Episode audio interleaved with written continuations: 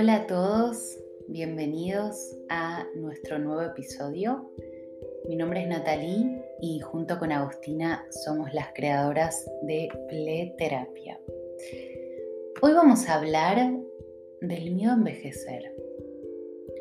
Ese miedo tan presente en, la vida de muchos, tan naturalizado y, y del que poco se habla, ¿no? ¿Y por qué sucede? ¿Y cuándo empieza a aparecer este miedo? Cuando somos niños, soñamos con ser grandes, con crecer, con ser libres, independientes. Cuando somos adultos, muchas veces añoramos el pasado y deseamos de alguna forma volver a ser niños o jóvenes o más jóvenes y hay un momento en el que caminamos por la calle y un niño o, un adolescente nos pide algo dirigiéndose a nosotros como señor o señora. Eh, y en un segundo todo cambia, porque somos conscientes del paso del tiempo y de que ya no somos los jóvenes que pensábamos. Y esto también está relacionado con que empezar a crecer, ser adultos o cada vez más grandes, muchas veces nos asusta. Hoy en día la esperanza de vida es cada vez mayor y esto sin dudas es un gran logro. Sin embargo, ¿por qué nos asusta tanto envejecer? Y creo que, la respuesta a esto es que vivimos en una sociedad en donde se idealiza la juventud. Se fueron creando ciertos estereotipos positivos que asocian la juventud con la felicidad, la belleza, la actividad. Se demoniza de alguna forma la vejez y nos ofrecen todo tipo de productos que, que oculten el paso del tiempo, como operaciones estéticas, cremas, maquillajes, para no vernos más grandes. Y también por otro lado se ocultan todos los aspectos positivos que tiene cumplir años y envejecer. Se festeja de alguna forma el parecer más joven y envejecer termina siendo una especie de, de maldición, ¿no? Y a medida que pasan los años, empezamos a normalizar de, alguna forma u otra que cumplir años se vuelve una especie de tragedia, ¿no? A diferencia de, cuando éramos chicos. Los abuelos no, no, quieren que los llamen abuelos porque esto los hace sentir viejos. O también aparecen frases como, qué bien que estás para tu edad. O mismo la, tan peligrosa frase, a una mujer no se le pregunta la edad. ¿Por qué no? Si justamente la persona que soy tiene que ver con toda su experiencia y sus años vividos. Y el paso de los años nos aporta una experiencia y una sabiduría que no se pueden adquirir de otra forma. Estas experiencias merecen un reconocimiento por el gran valor que tienen y son precisamente las que debemos valorar al cumplir años, porque gracias a esos años vividos, también hoy somos quienes somos. Y a medida que cumplimos años, adquirimos estas habilidades, experiencias que nos permiten afrontar de una forma u otra los altibajos de la vida.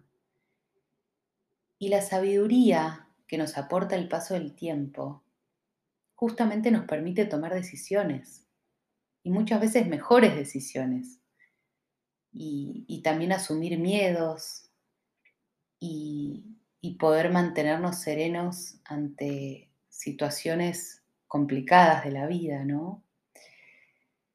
Y justamente si nos ponemos a pensar de una forma objetiva y realista, la vejez está absolutamente relacionada con la sabiduría. ¿Quién puede saber más de la vida que aquel que la vivió? Y vivir no solo nos aporta estas experiencias, sino que gracias a todos esos años vividos, aprendemos a saber quiénes somos, a conocernos y, de alguna forma aprendemos a gestionar nuestros defectos y nuestras virtudes.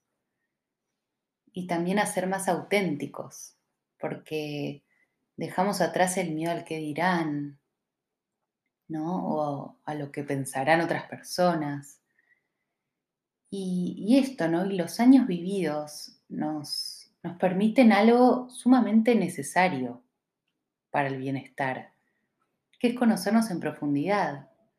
Algo tan complicado cuando somos chicos o jóvenes. Cuando somos jóvenes nos importa mucho nuestra apariencia, lo que decimos, lo que hacemos, y muchas veces también somos más inseguros. Pero el paso de los años nos permite justamente aprender a querernos y valorarnos y a estar en paz con nosotros mismos. Y a medida que pasan los años, nuestra autoestima tiende a hacerse más sólida y nos tendemos a respetar a nosotros mismos para llegar a sentirnos más cómodos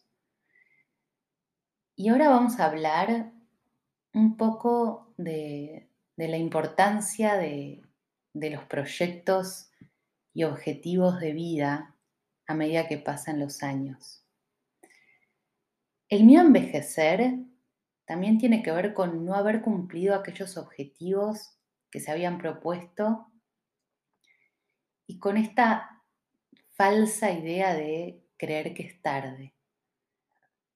Y podemos pensar que la verdadera vejez aparece cuando los años vividos superan en importancia a estos proyectos, ¿no? a estos proyectos por realizar, a los objetivos que tenemos.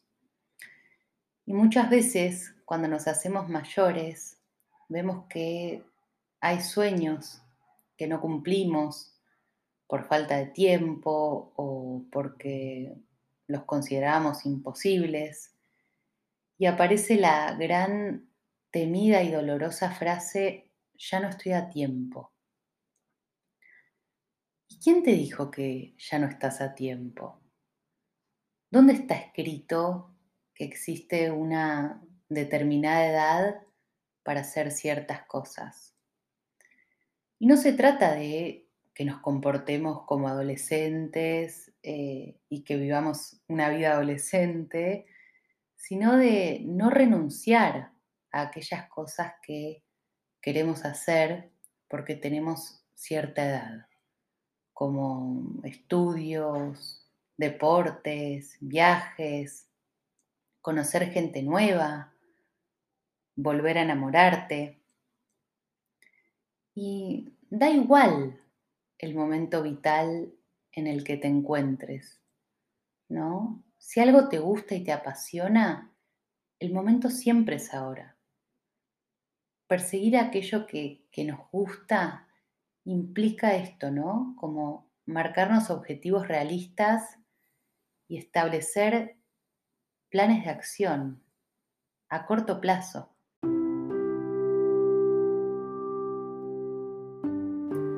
Y si sentís que tenés este miedo a envejecer, o que estás viejo o vieja para hacer determinada cosa, intenta reflexionar sobre estos pensamientos.